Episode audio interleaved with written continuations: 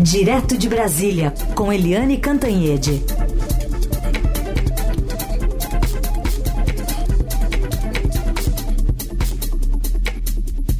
Oi, Eliane, bom dia. Bom dia, Raíssen, Carolina, ouvintes. Bom dia, Eliane, bem-vinda. Bom, ontem você já trouxe alguns pontos, antecipou aqui para o nosso ouvinte, para o leitor do Estadão, do que estava acontecendo nos bastidores aí em Brasília, né, um pouquinho antes da nomeação do, da, da, oficialização do anúncio do nome de Ricardo Lewandowski. Ontem o presidente disse que ele vai ter autonomia para renovar a equipe do Ministério da Justiça, mas que os dois vão conversar para ver quem fica, quem sai e quem entra no órgão. E o presidente também destacou né, nessa cerimônia, nessa apresentação, a chegada de Lewandowski ao Ministério como uma escolha pessoal e enalteceu muito também a troca né, do ministro atual é, Flávio Dino à corte máxima do país. Queria que você trouxesse para a gente mais um panorama de como ficaram essas conversas e do que a gente pode esperar daqui para frente nessa montagem de equipe. Bem, vamos lá. É, a gente teve ontem né, esse, esse, anúncio e o presidente Lula deixando claro que deu carta branca para o Lewandowski montar a equipe dele. Lembrando que há aí uma disputa entre a equipe do Flávio Dino, do PSB, com a equipe que o Lewandowski quer trazer, que é do PT né? É, e o Lula disse, eu gostei muito da frase dele dizendo, olha, é como técnico de futebol. Você aceita ser técnico e você monta a sua equipe, né? Não é porque o outro é presidente do time é que tem direito de fazer montar a sua equipe. E aí advertiu. Se der certo, tudo bem. Se não der, troca o técnico. Mas aí o Lula depois disse, olha, depois que ele monta a equipe, aí ele me submete à equipe, eu dou uma olhada, ver se eu concordo com os nomes. Mas o fato é o seguinte: realmente, Carolina, Heisen ouvintes, o Lula fez muitos elogios à gestão do, do é, Flávio Dino, que está indo, atravessando a rua é, do Ministério da Justiça para o Supremo Tribunal Federal, e também ao Lewandowski, que está fazendo o caminho inverso, está atravessando a rua do Supremo Tribunal Federal para o Ministério da Justiça. O que está previsto de mudança uh, no espírito de, de, do Ministério da Justiça? Primeiro, é, o Ministério até agora teve um, um, ministro muito atuante, que o Flávio Dino é muito falante, né? é muito exuberante, é, e foi o ministro, talvez, que teve mais visibilidade do governo no primeiro ano do terceiro mandato. Uhum. Já o Lewandowski é low profile, né? Ele é um homem muito mais é, discreto, muito mais contido nas palavras, na exposição, mas de qualquer jeito o Lewandowski tem um grande desafio e ontem eu falei com ele e ele me disse: o grande desafio dele é a segurança pública. A segurança pública porque a violência está fora de controle. E a ideia dele é, é investir muito na inteligência. Né, para descobrir antes, para trabalhar na prevenção dos crimes é, em desbaratar as quadrilhas e na união das polícias, ou seja, Polícia Federal com as polícias dos estados e todo o aparato de segurança também dos municípios. Vamos ver. Agora é esperar os nomes da equipe para a gente ter uma ideia melhor do que vem por aí. Bom, e falando em equipe, Eliane, da atual equipe, né? Porque o ministro Flávio Dino fica até o fim do mês, aí depois passa a bola lá, passa o mandato, passa a gestão para o Ricardo Lewandowski, que vai para o Senado enquanto aguarda a posse no Supremo. E o Ricardo Capelli, que é o homem forte aí do, do Ministério, como é que fica? Pois é, é, também tenho conversado bastante com o Ricardo Capelli, né, como eu tenho dito aqui no, no nosso, na nossa Rádio Eldorado, e é, o destino dele é incerto, não sabido. Ele ontem, eu falei com ele de manhã, antes do programa, inclusive, ele estava indo se encontrar com o ministro Flávio Dino para pedir demissão. Depois da conversa, ele postou uh, no Twitter que no Twitter atual X que ele não pediu demissão.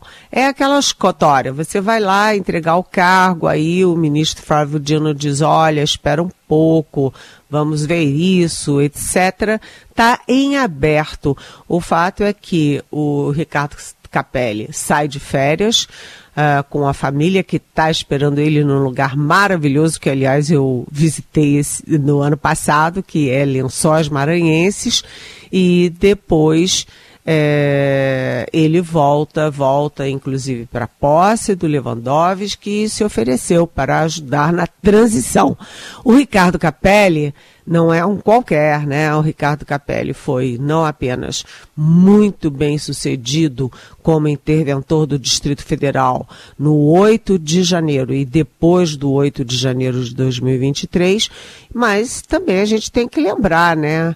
Quando o Lula estava com aquele problemaço no Gabinete de Segurança Institucional GSI cheio de bolsonaristas, ele é que foi chamado pelo Lula para dar um jeito na coisa. Em 14 dias, o Capelli demitiu 87 militares do Gabinete de Segurança Institucional, fez uma limpa para recomeçar do zero. Né? Então, ele tem pre serviços prestados é, e ele é um homem de segurança pública, né? aquela coisa é, firme né? de ação. É, então o Lula e o Flávio Dino pediram mais tempo para ele. Vamos ver o que que eles oferecem e se o Capelli vai aceitar. O Capelli é, gosta muito de, da área pública, do governo federal, mas é, o Lula é, também não pode descartar um perfil como o dele, que foi tão útil já no primeiro ano e pode ser ainda muito útil nos próximos três. E as férias dele devem durar o quê? Uns 30 dias mesmo? Ele... Não, não, não. Ele volta para posse. Ah. Ele volta para posse. Ele está prevendo voltar para o Brasil dia 20. Para o Brasil, para Brasília, dia 22. Uhum. 21, 22. Só esse tempinho para poder baixar um pouquinho aí. A gente um bom vai... lugar, né? um bom... Lençóis Maranhenses. A poeira ou areia baixar? Areia baixar é melhor.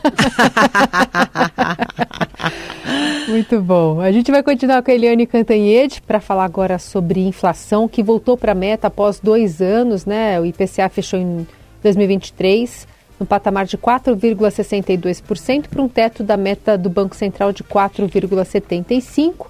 E aí tem alguns destaques, né? Alta de preço registrada em dezembro, é, apesar de ter sido alta, é, superou projeções de economistas. Quando você coloca na média, a gente tem um resultado positivo para 2023. Queria que você comentasse um pouquinho sobre esse resultado e os desafios para esse ano agora, Eliane. Olha, eu achei que essa. Você sabe que eu não sou exper, não tenho expertise em economia, mas eu andei olhando os dados do IPCA e são muito positivos do ponto de vista da população e, portanto, têm efeito político favorável ao governo. Por quê? É, porque dos 20, olha só, dos 20 produtos né, que mais é, caíram né, de preço, dos 20 que mais caíram, 11 são carnes, ou seja, mais da metade são as carnes. Você tem ali, uh, o que mais caiu foi fígado, mas você tem carne de frango, carne de um determinado peixe, e você tem vários cortes de carne bovina, inclusive a picanha, que caiu 10,69% em 2023. E a picanha tem uma simbologia forte, porque o presidente Lula, quando estava em campanha, prometia né, que o brasileiro tinha direito de comer a sua picanha, tomar sua cervejinha no fim de semana. Então, e os bolsonaristas sempre é, usaram muito picanha contra o Lula. E agora não podem mais usar, porque caiu quase 11%. Eu achei essa essa uh, definição muito boa, essa resolução aí uh, do IPCA, né? Agora, é, a outra coisa é que o custo da, com comida das famílias, que foi um 0,03% é o melhor índice desde 2017. E um, por que, que a carne é, caiu tanto de preço? Porque os preços também dos grãos. Você teve uma super safra de grãos, né? O preço dos grãos também caiu no mercado internacional e com isso, né, a gente sabe que a alimentação uh, do, da pecuária caiu muito de preço. Se cai o custo da pecuária, cai o preço ao consumidor. É curioso que no, no também no que mais aumentou você também tem vários itens de alimentação, frutas, é, verduras, etc.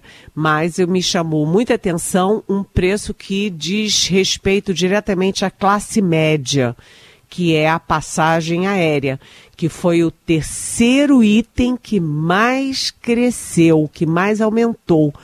Aumentou 47,24% né? Então, uh, a classe média que é quem viaja mais, né? Porque a classe alta, isso aí é cosquinha, mas para a classe média é um peso alto, né? 47,24%. Isso significa que o, o Lula vai ter que trabalhar mais nessa área e talvez isso apresse ainda mais aquele programa de voar barato a 200 reais.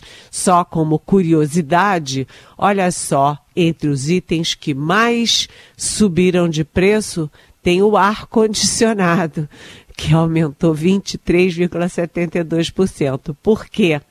Porque fez um calorão esse ano, né, gente? É, é isso. Os bolsonaristas podem, não dá para reclamar da picanha, então podem reclamar do morango, que eu vi que subiu um, um torno de 75%. Dá pra... Foi o item que mais subiu, é. o morango. Morango. Então... Você vai comprar a caixinha, sempre tem embaixo só os machucados. Só, é verdade, tem mais essa. Você paga a cara e ainda é. come só os que tem em cima. Tem mais É essa. verdade, os de cima são todos bonitões, é. aí você vira a cestinha embaixo, tá tudo feinho. Tá feito aqui a reclamação. Bom. Feita esse momento, esse momento direito do consumidor direito do na coluna da Eliane.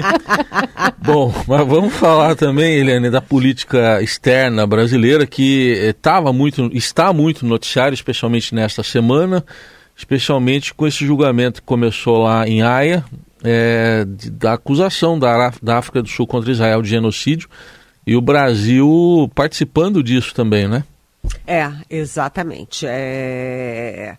Isso, a gente teve várias decisões do governo na área externa essa semana, né? Na reunião do presidente Lula com o ministro Mauro Vieira das Relações Exteriores e com o Celso Amorim, que é o assessor internacional da presidência.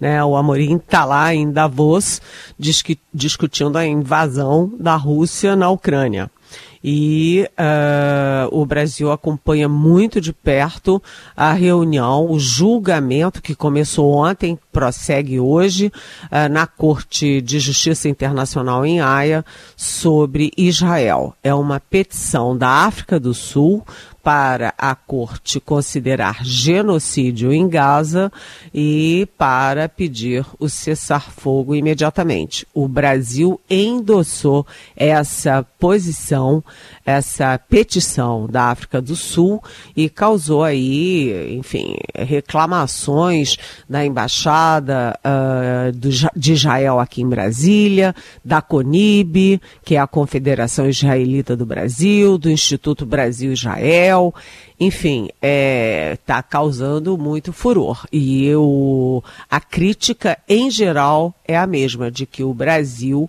fugiu do seu velho, velho, da, velho posicionamento né, de equilíbrio e, e equidistância nas crises uh, uh, desse tipo, no crises internacionais externas. Além disso, o Brasil está muito focado também na questão do Equador né, o Equador, que não é, não faz fronteira com o Brasil, mas é aqui pertinho, na a, a América do Sul, e que está conflagrado pela audácia das organizações criminosas, que também são um grande problema, talvez o maior problema do Brasil interno hoje. Agora, só para concluir essa, essa fala sobre política externa, o a Human Rights Watch ontem uh, divulgou o relatório anual e entre as críticas fez críticas ao Brasil principalmente quanto à violência policial, que é um problema crônico no Brasil, segundo a ONG, todos nós sabemos que é, né, mas também no, por posicionamentos do governo Lula e do próprio Lula em conflitos internacionais. E aí a, a, essa ONG, né, a Human Rights Watch, citou quatro exemplos.